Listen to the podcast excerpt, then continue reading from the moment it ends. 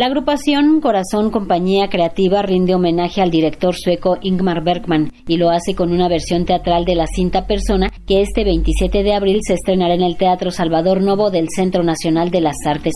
La trama de la actriz que pierde la voz sin un motivo aparente mientras ensaya una obra de teatro y la relación con la enfermera que la cuida permite acercarse de una forma poética a la obra de Bergman, refiere el actor Natanael Ríos.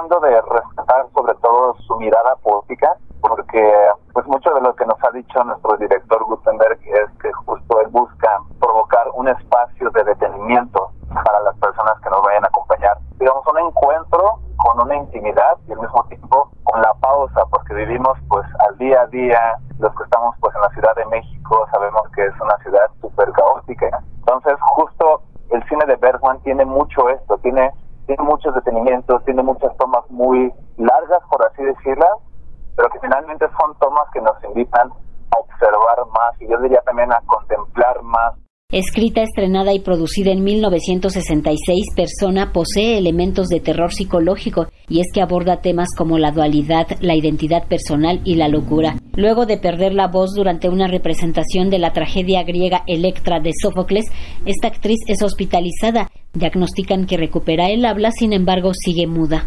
Digamos, la, obra está inspirada en partes, en fragmentos de lo que nos presenta Bergman en su película Persona.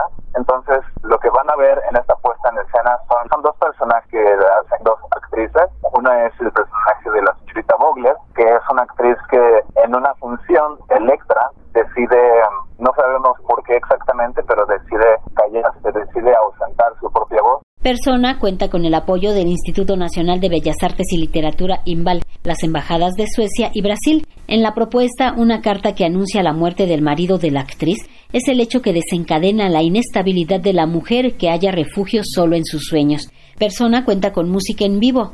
Tenemos a varios músicos, hay un violín, una viola, un violonchelo, también tenemos un percusionista tengo entendido que fue el bueno, es más bien el compositor de toda la música original para esta obra. Y también contamos con dos cantantes de ópera, una soprano y un tenor.